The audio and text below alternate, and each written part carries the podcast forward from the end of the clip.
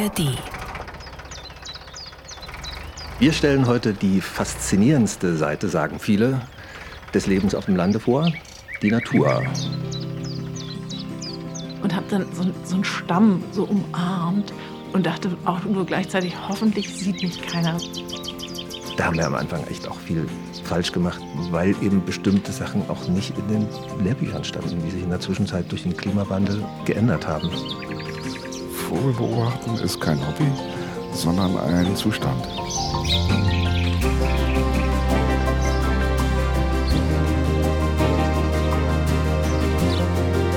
Ich bin Holger Siemann. Und ich bin Gesa Ufer. Und wir wollen über unser Dorf Klaushagen in der Uckermark sprechen. Es gibt schon etliche Erzählungen über die Uckermark aus der Perspektive der hippen Großstädter. Was die Dorfgemeinschaft zu erzählen hat, wird aber kaum gefragt. Wir sind selbst zugezogen und wollen von unseren Erfahrungen berichten. Vor allem wollen wir aber unsere Nachbarinnen und Nachbarn aus Klaushagen und Umgebung zu Wort kommen lassen. Das hier ist Uckermark Uncovered. Wunsch und Wirklichkeit auf dem Dorf.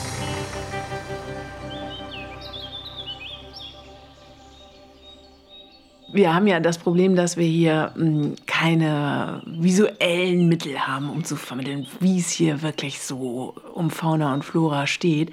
Aber die Akustik ist einfach nicht zu toppen. Es ist äh, traumhaft schön und es sind so viele verschiedene Vögelchen jetzt unterwegs. Ich habe auf dem Weg hierher mein erstes Kranichbaby getroffen. Also da war so eine Kranichfamilie auf dem Feld, Mutter, Vater und Kind.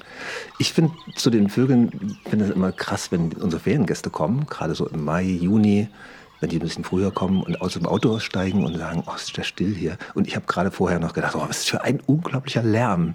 Wenn die Vögel hier alle zur gleichen Zeit singen und der Wald rauscht, ein bisschen Sturm, dann sind das hier Dezibelzahlen, die rein technisch gesehen einer Autobahn nicht nachstehen. Ne? Trotzdem steigen Leute aus dem Auto aus und sagen, es ist so schön still hier. Das ist hochinteressant, weil ich es genauso beschreiben würde. Diese, diese Ruhe, diese Stille, dieses ja, äh, gerade meditative Naturgeräusch. Und ich nehme das überhaupt nicht als Lärm wahr, aber du hast natürlich recht. Physikalisch gesprochen ist es wahrscheinlich richtig knalllaut hier. Ja, aber was Stille dann in diesem Falle bedeutet, und das unterstreicht einfach nur die Tatsache, dass es eine kulturelle Angelegenheit ist, für diejenigen, die hierher kommen, die ihre Großstadt hinter sich gelassen haben, ist natürlich ganz viel Geräusch weg. Nämlich die gesamte Großstadt ist weg. Und dieses Geräusch, was Sie hier haben, das haben Sie in der Großstadt normalerweise nicht. Auch die Vögel brüllen ja viel lauter in der Großstadt. Wenn eine Amsel gehört werden will von ihrem Partner, dann muss sie in der Stadt einfach viel, viel lauter sein als auf dem Land. Auf jeden Fall sind wir ja jetzt gerade hier im Forsthaus in den schönsten Wochen des Jahres zu Gast und draußen ist natürlich auch gerade das ganz große sich kennenlernen, Nest bauen, äh, rumbrüten, Kinder aufziehen. Also so viel los ist wahrscheinlich vogeltechnisch auch selten im Jahr. Und es ist hier auch natürlich nochmal besonders äh, dramatisch und drastisch, weil wir so nah am Wald wohnen. Der Wald wirklich gerade in diesem unfassbar frischen Grün, das ist ja so ein Mischwald hier. Also man hat hier diese wahnsinnig schönen Buchen, die ja fast neongrün leuchten um diese Jahreszeit.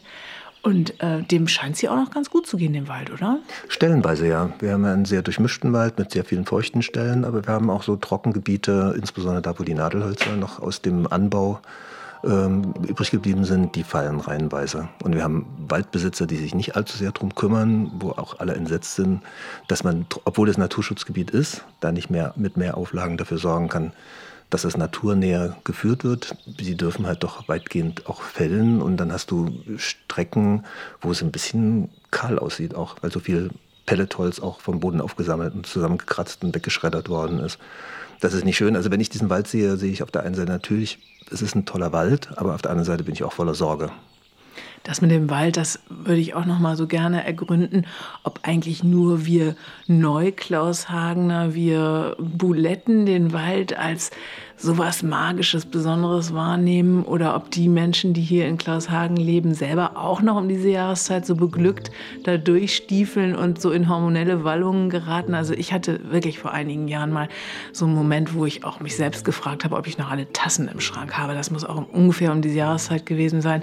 Und ich war gerade gerade auch irgendwie so aus diversen Gründen in so einem hormonellen Overdrive und bin durch diesen Wald gerannt und hatte buchstäblich den Eindruck, dass ich diese Energien, dieses alles fließt, alles wacht auf, alles fängt an zu sprießen, dass sich das sozusagen wie auf mich übertragen hat. Also dass ich sozusagen in identische Schwingungen geriet wie dieser Wald. Und irgendwann habe ich mich dann wirklich wiedergefunden und habe dann so, so einen Stamm so umarmt und dachte auch nur gleichzeitig, hoffentlich sieht mich keiner. Was mache ich hier? Was, was ist in mich gefahren? Meinst du, dass das den Klaus Hagenern mitunter auch noch passiert? Ja, aber die achten auch drauf, dass es keiner sieht. es gibt zwei sehr unterschiedliche Arten. Es gibt wirklich Bewohner im Dorf, die ganz selten im Wald sind. Also die fahren da mal durch, weil irgendein Kalb weggerannt ist ja. oder so ne? und suchen das. Und es gibt aber die, die auch sich mit Pilzen total gut auskennen, die auch wirklich jeden Tag ihre Waldrunde machen und die einen halben, also einen halben Tag im Wald wohnen. Das ist halt beides. Ich bin neulich auf dem Weg hier zu dir ins Forsthaus an so einem riesigen Gerät vorbeigekommen. Das war ja so, so ein Fahrzeug, so ein Monsterfahrzeug, so ein Panzer. Ich weiß nicht, wie viel Tonnen schwer. Das muss so ein sogenannter Harvester gewesen sein. Das klingt so harmlos, so Erntemaschine oder sowas. Aber das sind so Teile, die dann sich echt durch so einen Wald richtig durchfräsen und keinen Stein auf dem anderen lassen, hätte ich fast gesagt. Ja, der hat so eine Art Räderketten, also nicht ein Kettenfahrzeug, sondern so vorne und hinten so zwei Ketten, damit der Druck ein bisschen verteilt wird, aber es sind trotzdem 22 Tonnen. Und Peter Wohlleben sagt, wenn der einmal irgendwie durch den Waldboden, über den Waldboden drüber gefahren ist, wird erst die nächste Eiszeit die Schäden reparieren. Der Förster und Buchautor Peter Wohlleben ist wohl der bekannteste Waldaktivist Deutschlands. Mit Das geheime Leben der Bäume hat er einen echten Bestseller geschrieben. Für einige ist das Buch sowas wie die Bibel des Waldes. Und dieses Buch wurde inzwischen auch verfilmt. Es gibt nicht den einzelnen Baum. Wenn du den Boden kaputt machst zwischen den Bäumen, ist das Myzel beschädigt, mit dem die ihre Informationen und Nährstoffe weitergeben. Wir haben auch einmal einen Waldbesitzer gehabt, der mit Pferden, mit Rückepferden das macht. Und ich sage dir, es ist für die Waldbesucher, für die Bäume, für den Boden und für die Forstarbeiter selber sehr viel angenehmer, diese Arbeit, als in diesem stinkenden Riesenharvester zu sitzen und da ununterbrochen Bäume nacheinander zu fällen und auszuschieben. Das ist einfach nur eine Frage des Profits. Ja. Klar, also genau, es geht dann am Ende wieder um Effektivität. Aber gerade kommt es mir so vor, als wäre äh, relativ wenig los hier in Sachen Forstarbeit, oder? Ja, ja, also die, das Bäumefällen ist verboten zwischen 1. März und Oktober, einfach weil das die Zeit ist, in der viele Vögel in den Kronen brüten und man nicht möchte, dass die reihenweise darunter geholt werden. Das heißt, im Moment regiert hier nicht die Effektivität, im Moment regiert hier das Reich der Vögel. Und äh, wir werden gleich jemanden hier im, in unserem kleinen Podcast begrüßen können, der nämlich richtig, richtig Ahnung hat von der Welt der Vögel. Und der wird uns gleich mal so ein bisschen erklären, wie eigentlich die Vögelchen aussehen, die wir hier hören und wer hier überhaupt so wohnt. Bodo Gehring ist Leiter der Fachgruppe Ornithologie im NABU-Regionalverband Templin und lebt im fünf Kilometer entfernten Beutzenburg. Kennengelernt habe ich ihn als Mann meiner Mitsängerin Daniela aus dem Chor. Sind wir vor dem Forsthaus und stehen hier am Rand der Jungfernheide, schauen in einen ganz wunderbaren Wald voller Buchen, Eichen und ein paar Lärchen. Und Bodo, was für Arten hören wir jetzt hier so? Also eben war gerade der Kranich im Hintergrund laut zu hören. Dann war der Kleiber, der jetzt ganz laut pfeift hier. Dieses, das ist der Kleiber, ah, ja. Kann das so schlecht nachmachen. Dann dieses, ja, dieses, die, die, die, genau, das ist der Kleiber, der jetzt versucht, seine Bruthöhle vom letzten Jahr wieder das ist die Menschgrasmecke, die ganz hoch laut flötet, ja, so ganz melodisch. Ist auch seit, die kommen so Ende März kommt die an und singt aber nicht gleich dann, ja. Die singen erst, wenn sie walzen, ja? Das ist auch wieder die Menschgrasmecke. Und dann war noch hinten an der, an der Scheune haben noch die Feldsperlinge geschilbt, die hier in den Nistkästen brüten. Und äh, ja, das Rotkehlchen müsste auch noch auftauchen, aber hm, noch nicht. Und dann sind noch, gucken, das sieht aus wie eine, eine Meise. Die da oben auf dem Ast. Hm, wo ist er? Jetzt ist es schon. Und der, der jetzt da so wunderschön flötet. Das war die Menschgrasmücke wieder. Toll. Genau, Menschgrasmücke heißt er, weil sie halt eine schwarze Kopfplatte hat und das war im Mittelalter die Kopfbedeckung der, der Mönche oder der Pastoren. Ah, ne? diese Cover. Oder unter Ornithologen ist hm. dieser Landstrich schon auch was ganz Besonderes, oder? Die Uckermark gilt schon als Region mit besonders vielen. Ja, es gibt also verschiedene Bereiche, also Nationalpark und das Odertal, dieses, dieses Flusstal, das ist also in 1965 von zwei Brüdern, äh, die sich da angesiedelt haben und Ornithologen waren entdeckt worden und auch zu DDR-Zeiten schon sehr berühmt gewesen oder immer noch. Und dann haben wir die Besonderheit dieser großen Buchenwälder hier noch, da, ne? wo dann viele Waldarten sind und die, die ganzen Ackersölle, die wir noch haben, da sind dann auch so kleine Wasservogel, Kannst du noch genau dich erinnern, gab es für dich so eine Initialzündung, wann du dich angefangen hast, für Vögel so zu interessieren? Ja, weiß ich hundertprozentig. Äh, das war fünfte Klasse, Biologieunterricht. Unsere Biolehrerin, die hatte ein Buch vorgestellt, das nannte sich Die Gelege der Vögel Mitteleuropas. Das hatte ich mir irgendwie gemerkt und mein Vater hat Bescheid gesagt und beim nächsten Geburtstag lag das Buch auf meinem Geburtstagstisch. Das Besondere war daran, das sind da bloß äh, Nestaufnahmen drin, also Eier da, und, und nicht die, die Vogelarten dazu. Und dann musste, musste ich natürlich, äh, wollte ich natürlich wissen, was dann, wie der Vögel, die Vögel dazu aussehen. Und bin dann in die Stadtbibliothek geflitzt und habe da alle äh, Vogelbücher, die es da gab, äh, da ausgeliehen, so nacheinander habe dann äh, Pergament, also so Butterbrotpapier genommen und habe dann die, die Eier abgepaust. Ab, abgepaust und auch bunt ausgemalt. Und ich glaube, irgendwo habe ich dann noch so eine. Ah. Und dann hat sich das so entwickelt, ja. Aus der Abteilung, was ist Ei, was äh, ist Henne? Äh, und wenn du mal formulieren solltest, was dich an Vögeln so fasziniert, was wäre das? Dass sie fliegen können, ja, sind der alte Menschheitstraum. Dass sie eben auch sehr farbenfroh sind, dass sie immer zu beobachten sind.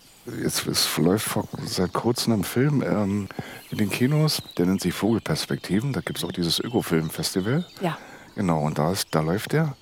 Und da ist diese Eingangssequenz, äh, hat mich sofort getroffen. Und da, da heißt es, äh, Vogelbeobachten ist kein Hobby, sondern ein Zustand.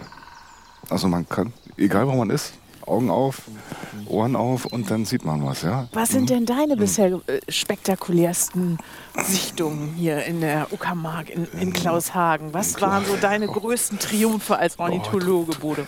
Schwer zu sagen dann irgendwie. Äh, man freut sich dann also immer so ein Mittelspecht ist hier so eine schnelle. Mittelspecht? Mittelspecht, ja. Das Aha. ist genauso groß wie, wie ein Buntspecht, aber er ist, ist so eine Art, die eben auch an, an, äl an ältere Bäume, an Eichen gebunden ist und im Beutzenburger Tiergarten haben wir noch viele Eichen und mhm. da ist, ist also ein, so ein Verbreitungsschwerpunkt von hier. Ja, ansonsten freut man sich, wenn alle Arten, die man so kennt, auch wieder im nächsten Frühjahr auftauchen. Ja. Und sag mal, fällt mir gerade ein, ist das mhm. Internet, hat das eine mhm. Auswirkung? Es gibt ja so ja. Sichtungen. Ja, ja, ja, ja. Also wenn ein seltener Vogelart auf Helgoland gesehen wird, dann sind die Leute, die das sich erlauben können, die fahren dann von München mit ja. dem Zug schnell hoch im Schiff rüber und wenn dann kaufen, dass er noch da ist. Ne? Wo du, genau. du für dich als Ornithologen Hast du so eine Art Wunsch für diese Region, was sich in Zukunft ändern müsste, damit es den Vögeln hier besser geht? Ein Wunsch wäre also noch so viel äh, Wasser zurückzuhalten, wie es nur irgendwie geht. Ja? Also das äh, ist das Hauptproblem für unsere Region oder nicht nur für unsere Region. Wer jetzt die letzten drei, vier Jahre in der Trockenheit äh, doch nicht aufgewacht ist, äh, den kann man eigentlich nicht mehr helfen dann irgendwie so richtig. Das ist ja auch eine, eine Lebensgrundlage für den Menschen. Äh, darum werden ja in, in, anderen Regionen der Welt Kriege geführt. Da geht es nicht um Allah oder um, um Jesus oder um Mohammed. Da geht es ums Wasser. Geht's ums Wasser. Mhm. Und ähm, diese. Hier geht es umgekehrt natürlich manchmal, ja. ums Wasser loszuwerden. Ne? Ja, ja, also ja.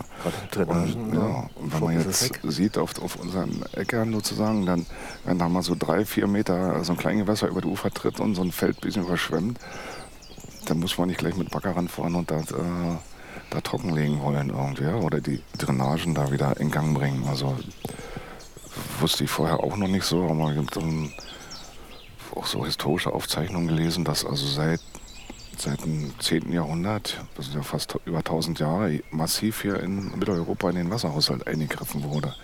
Also unsere Vorfahren, die haben ja Gräben gebuddelt, äh, äh, Sachen angeschlossen, dass die ganze Landschaft äh, entwässert wurden. Der Mausberger, der Chef von dem Naturpark, von dem wir hier stehen, der hat uns mal eine Karte gezeigt, wo hm. 95 Prozent ja. der Moore hier um die Umgebung ja. wegtrainiert und ja, trocken ja, dass man die wieder vernässt. Ja. Also es gibt auch alte Karten, wo die, der See hier, also sagen wir der Schumellensee, Krinkosee, die Sukosee, dass das mal ein See war. Boah.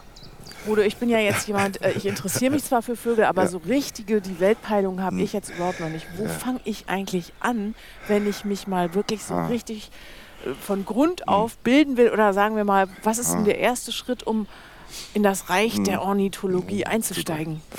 Beste ist natürlich, wenn man jemand in der Nähe hat, der einen ein bisschen anlernen kann. Im Internet recherchiert gibt es in meiner Wohnortnähe äh, eine, eine Gruppe, die sich damit befasst irgendwie. Und dann gehe ich dann mal zu den Versammlungen hin und guck mal, äh, ob ich da Anschluss finde. Bis jetzt, also die bei uns äh, gelandet sind, da kaum einer weggeblieben bisher. Die, die, sind immer freundlich aufgenommen und da ist mir eher das Problem jetzt so bei Schülern, dass die dann zur Ausbildung gehen und zum Studium ah. irgendwie, ne? und dann sind sie aus der Region weg und äh, kommen dann meistens äh, dann auch nicht wieder zurück. Und wie hast und du dir das angeeignet? Also ja, du hattest hab, dieses tolle Buch ja, als genau. Schüler Ich habe mir und dann also über Auto, Bücher. Du hattest auch keine, keine Leute genau, um dich herum, genau. oder? Nee, Bücher. Und in diesen Büchern, da, da hat also auch so ein berühmter DDR-Ornithologe, der, der Dr. Makatsch, und da hat dann auch so äh, nicht bloß die Vogelarten vorgestellt, sondern vorne eben auch so Tipps zur Beobachtung, ne? dass man sich erstmal, ähm, damals war es schwierig, ein Bestimmungsbuch zulegt. Das ist der erste Schritt. Da geht es natürlich schon los, wenn man sich so ein so ein dickes Profibuch äh, kauft, was ja das Beste ist, dann sind mal so viele Arten drin, dass man erstmal erschlagen ja. natürlich. Kauft man sich natürlich so ein, so ein, ein, Buch, wo nur die 50 häufigsten Gartenvögel drin sind. Und Oder, dann muss man ja aber noch hm? kapieren, hm? wie man die Bilder mit dem also, Sound zusammenkriegt. Ja, ja. Das ist also, wahrscheinlich einfach nur eine das, Übungsfrage, das ist, oder? Übungsfahrer, genau, ja. ja. Und das äh, fängt, also geht auch bei mir wieder jedes Jahr neu los, wenn die meisten Singvögel aus dem Winterquartier raus, nach wieder herkommen. Bei vielen Arten fange ich auch wieder von vorne an. Echt? Muss man sich wieder einhören. Im Frühjahr ist das günstig, weil erstmal die kommen auch alle versetzt an. Ne? Also es kommt dann im Februar die ersten Arten an. Da sind noch keine Blätter an den Bäumen. Äh, da kann man es auch gut sehen. Ja? Wenn man dann erst im Ende Mai anfängt, da sind die Bäume belaubt. Da hört man die Stimme und man, man steht da stundenlang davor und sieht den Vogel nicht. Bodo Giering, vielen, vielen Dank, dass, dass du mhm. uns besucht hast und uns so viel erzählt gerne. hast über Immer die Vögel wieder. hier in Schaushagen. Wir sehen uns. Danke. Echt ein spannender Typ, Bodo Giering. Holger, jetzt sind wir wieder drin und ich finde das so interessant, dass man ja wirklich hier so reinstartet als Städterin wie ich, im Grunde naturblind und dann durch so jemanden wie Bodo überhaupt erst anfängt zu sehen und Dinge zu begreifen. Wenn man jetzt bei dir da im Garten steht, dann habe ich jetzt auch erst wirklich so kapiert, wie das mit diesen ganzen Insekten zum Beispiel zusammenhängt, die Bienen, die da überall rumschwirren und dass es eben diese Vogelwelt nie gäbe ohne diese ganze Insektenwelt. Genau, lass mich kurz dazu was sagen, weil das ist hier auch auf dem Land dann irgendwann klar, es gibt nicht die guten Insekten und die bösen Insekten, also die man gern totschlägt, die Mücken, weil sie einen total nerven. Jeder hat Geschichte vom, Geschichten vom Lagerfeuer und findet das ätzend. Und auf der anderen Seite sind die Bienen, die Honigbienen so eine Art Leuchtturm des Naturschutzes. Alle lieben die Bienen. Und ich sage dann immer, Leute, ich muss euch enttäuschen, das sind Nutztiere. Mm. Die monopolisieren, monopolisieren ihre Umgebung auch. Das ist wie Anästhesie, Honig ist nicht zu haben ohne einen bestimmten Preis. Der Imker ist sicher jetzt nicht derjenige, der alles kaputt macht. Aber es ist auch nicht so, dass es jetzt wirklich voll die Idylle ist. Und wenn du überall Bienen hast, dann ist die Natur gerettet. Wie seid ihr eigentlich darauf gekommen, doch Bienen zu halten? Ja, zum einen gab es ja das Bienenhaus schon, weil hier seit ziemlich vielen Jahrzehnten schon Bienen gehalten werden. Zum anderen hatte mein Mann Uli gesagt, ach, Bienen, das kann man so nebenbei machen. Habe ich gelesen, es soll sehr entspannend sein. Das hat dazu geführt, dass wir dann das Bienenhaus wieder in Betrieb genommen haben und ich natürlich unter der Woche die Arbeit hatte und auch dann immer auf die Bäume steigen musste, um die Schwärme wieder einzufangen. Da haben wir am Anfang echt auch viel falsch gemacht, weil eben bestimmte Sachen auch nicht in den Lehrbüchern standen, die sich in der Zwischenzeit durch den Klimawandel und diese völlig veränderte Landwirtschaft geändert haben. Abgefahren. Essen eigentlich die Vögelchen, die hier rumfliegen, auch Bienen? Ich sehe ab und zu mal ganz zeitig im Frühjahr so Vögel ganz knapp an den Bienen vorbeifliegen. Das sieht schon sehr danach aus, als würden sie die eine oder andere Biene auch mal wegfangen. ist aber jetzt von der Zahl her kein Problem und das machen sie auch nur in dieser ersten Phase, wo sie vom Flug zurückkommen, äh, wo sie das Eierlegen vorbereiten und unbedingt was anfressen müssen. Gerade die Weibchen, das wird sonst nichts sein. Also das ist ja ein unglaublicher Energieverbrauch, den sie da zu bewältigen haben. Diese Bienen, die ihr jetzt hier so habt, äh, das sind ja doch mehrere Stöcke. Also ich glaube, ich habe hier um die sieben Bienenstöcke gesehen jetzt. Jetzt im Moment sind es neun plus die Ableger und Schwärme, die wir schon eingefangen bzw. gemacht haben. Und was haben die für einen Radius ungefähr? Also könnt ihr an euren Bienen zum Beispiel ablesen, ob hier in der Gegend mit Dünger gearbeitet wird, mit Glyphosat, mit Pflanzenschutzmitteln? Glyphosat ist laut dem Bund für Umwelt und Naturschutz das meistverkaufte Unkrautvernichtungsmittel der Welt. Es wird auf 40 Prozent der deutschen Ackerflächen eingesetzt. Obwohl sein Einsatz sehr umstritten ist, weil es zum Artensterben beitragen soll auf unserem eigenen Grundstück mit den Bäumen, wenn das auch richtig in voller Blüte steht, fliegen die nicht mehr als 200, 300 Meter. Echt? Dann haben die genug. Die sind ja nicht blöd, die fliegen ja nicht weiter, als sie unbedingt müssen. Ah. Das Rapsfeld, was jetzt äh, auf dem Nachbargrundstück gerade anfängt zu blühen, das erstreckt sich über große, also über fast drei Kilometer bis Beutzenburg. So weit müssen die dann auch nicht fliegen, aber wenn jetzt hier ringsum keine Tracht ist, dann fliegen die auch mal bis ins Dorf hoch und fliegen zu den Bäumen. Das sind anderthalb Kilometer. Das ist so im Radius, du musst immer denken, dass die Biene ihre Effektivität danach mit dem Rückweg zusammen berechnen muss. Also es reicht nicht, wenn sie es holt, wenn sie auf dem Rückweg alles wieder verbraucht, was sie Vor da geholt hat sie dann schwer zu tragen. Ja, das kann sein, dass sie alles verbraucht hat, wenn sie zurückkommt in den Stock und dann macht es keinen Sinn. Also die muss das innerhalb eines Radius von zwei, drei Kilometern, muss sie schon ihre Tracht finden können. Und was diese, diese Glyphosat, diese, diese Felderbehandlung betrifft, da hatten wir tatsächlich mal ein Jahr, wo der Bauer nicht ahnend, was das ausrichtet, um 14 Uhr mit so einem Pilzmittel die Bienen besprüht hat. Und dann haben wir ihn zur Rede gestellt, also der Nachbar und ich, unser Bienenpate, und haben gesagt, hey, es geht doch nicht. Und dann hat er gesagt, na doch, auf dem Kanister steht extra drauf, nicht bienengiftig. Was auch stimmen mag, wenn man die Biene direkt mit dem Gift beträufelt, aber die ist dann halt so geduscht von diesem stinkenden Pilzzeug, dass sie nicht wieder reinkam in den Stock. Und dann hatten wir 70 Prozent Völkerverluste in dem Jahr durch diese eine blöde Aktion. Das war voll ärgerlich. Ja? Du sagst gerade, euer Nachbar, der Bienenpate, was ist das denn? Naja, wir haben für alles, was wir hier an Tieren uns angeschafft haben, immer erstmal einen Paten uns ausgesucht. Beim Hund Ah. zuerst einen Hundepaten, Jemand, einen der euch Bienepaten. erklärt, wie's geht. Genau, einfach um zu wissen, dass wir immer jemanden haben, den wir fragen können. Und die meisten, die wir gefragt haben, fühlten sich total geehrt. Also gerade Hm. unser Nachbar war echt froh, dass junge Leute sich für Bienen interessieren. Das war ja eine Zeit lang eine Altmännerangelegenheit. Äh, Und das ist sehr sinnvoll, wenn man sich selber dann auch so ein bisschen beruhigen kann. Wir haben ihn nicht so oft gebraucht, wie wir am Anfang gedacht haben, aber man kann dann einfach mal anrufen und sagen, oh, hier, ein Schwarm draußen, das machen wir jetzt, sitzt im Gras. Und dann war es halt eine Königin, deren Flügel beschnitten war, was wir nicht wussten, von dem Imker, dem wir, von dem wir das gekauft haben. Die konnte nicht fliegen und war deswegen direkt vor, dem, vor der Beute im Gras gelandet und dieser ganze Schwarm hinterher. Nein. Und dann hat er einfach diese eine Königin da rausgezupft, in so ein kleines Reagenzgläschen gesteckt und eine halbe Stunde später waren alle Bienen wieder drin in der Beute. Eindrucksvoll, ja, wie dieses Glyphosat, also diese Pestizide ähm, hier eingreifen in die Natur. Da gibt es noch ein weiteres Beispiel, das, das finde ich super eindrucksvoll. Und zwar haben wir hier so Tiere, wo man äh, auf Anhieb überhaupt nicht weiß, um was handelt es sich. Also es gibt diese Rohrdommeln, die noch kilometerweit zu hören sind. Vögel, die klingen wie so Subwoofer. Extrem laut und extrem verstörend. Und wenn man keine Ahnung hat, dass das ein Vogel ist, kommt man auch nicht drauf. Aber noch, noch lieber mag ich die Rotbauchunken, so eine Froschart, die so ein ganz merkwürdiges, trauriges, sentimentales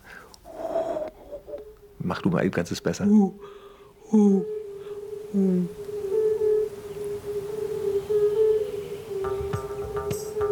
So klingt die Rotbauchunke dann im Original. Die Rotbauchunke hat ein orange-rotes Fleckenmuster und ist europaweit streng geschützt. Ja, die haben sowas ganz Fatalistisches. Ja. Die haben eigentlich schon längst aufgegeben. Ja. Und die sitzen hier in diesen Tümpeln und machen hm, so. Aber es ist ein Liebesverben.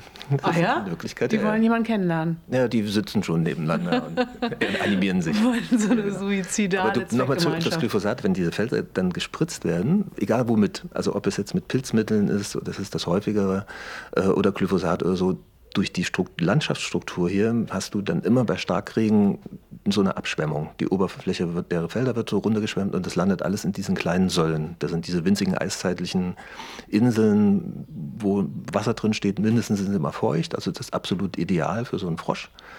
Äh, und da läuft das dann rein und die Konzentration ist dann auf einmal viel, viel höher als das, was die Bauern ausgebracht haben, weil das da zusammenfließt. Ne? Ja. Und das ist krass, das führt dazu, dass diese, also ob die jetzt gleich sterben, weiß ich nicht, ich habe es noch nicht beobachtet, aber auf jeden Fall verstummen sie. Die Rotbarunke macht dann nicht mehr, sondern nur noch. Uh. uh. Ähm, ja, furchtbar. Und das ist ja wirklich auch so ein Moment, wo man mal wieder kapiert, wie hier dann doch eben alles mit allem zusammenhängt. Auf den ersten Blick denkt man, wow, das Paradies, es ist alles so urwüchsig, so intakt, so großartig. Und dann, wenn man länger hier ist und so wie du auch über Jahre die Veränderungen miterlebst, dann kapiert man erst, wie gefährdet oder wie teilweise zerstört eben diese Natur dann auch schon ist. Interessant finde ich ja, ob wir Städter diejenigen sind, die vielleicht da dann doch so ein, ein anderes Bewusstsein hier nochmal schaffen können oder vielleicht dann da auch. Das sind auch meine Erfahrungen. Ne? Also, dass die Städter öfter aus der Tatsache, dass sie hierher kommen und denken, oh Gottes Willen, das, wozu ich hergekommen bin, wird ja kaputt gemacht. Und dann wehren die sich. Die wehren sich gegen industrielle Mastanlagen, gegen die Schweine in Hassleben, gegen verseuchte Felder. Dafür sind sie wichtig. Der ähm, Einheimische belächelt das manchmal, weil es dann doch auch so, so Aussagen, ach, letztes Jahr gab es noch viel mehr Schmetterlinge überall vor meinem Fenster. Das kann das Wetter sein oder so. Ne? Aber trotzdem sind die einfach total wichtig. Und was ich hier so gemerkt habe, wenn man immer da ist, äh, dass man so eine Art Empathie für den Biotop entwickelt, für das, für das Tier, für die Pflanzen, die da unter, oder Hitzestress leiden und so. Und manchmal, wenn ich mir den Wald angucke und ich sehe im Wetterbericht, dass auch die nächsten zwei, drei Wochen wieder so trocken bleiben und es ist schon Waldbrandstufe 2, dann, oh, dann habe ich so das Gefühl, als wäre ein Verwandter krank, wenn ich so mir über den Zustand des Waldes und, und der Natur ringsherum Gedanken mache. Also das ist dann wirklich so eine Form von Empathie mit der Natur auf einmal. Ja, sieht so aus. Ja. Interessant. Über Empathie, glaube ich, werden wir sowieso noch mal sprechen müssen. Nicht nur mit der Natur, sondern auch mit den Tieren, mit den Nutztieren, mit denen ja viele hier im Dorf auch sehr, sehr eng zusammenleben. Du auch, Holger. Und das wird Thema unserer nächsten Folge sein. Die nächste Folge Tiere und Töten. Wieso denn eigentlich töten? Sterben, Leben und Sterben in der Okamax gehört zusammen. Und töten geht nicht anders. Also gut, das ist ja jetzt genau unser, nicht, unser Thema. Darüber wird das noch wird die zu Shit, reden sein. Das wird die Shitstorm-Folge.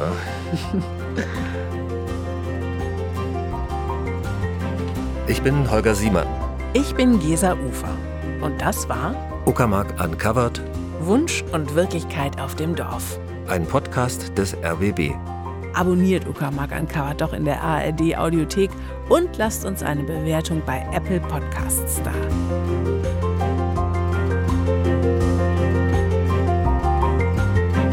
Und zum Schluss noch ein Podcast-Tipp.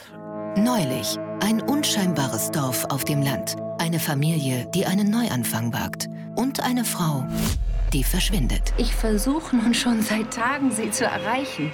Wer war sie? Und was hat sie herausgefunden? Trauen Sie niemandem in Neulich. Und was hat der neue Arbeitgeber damit zu tun?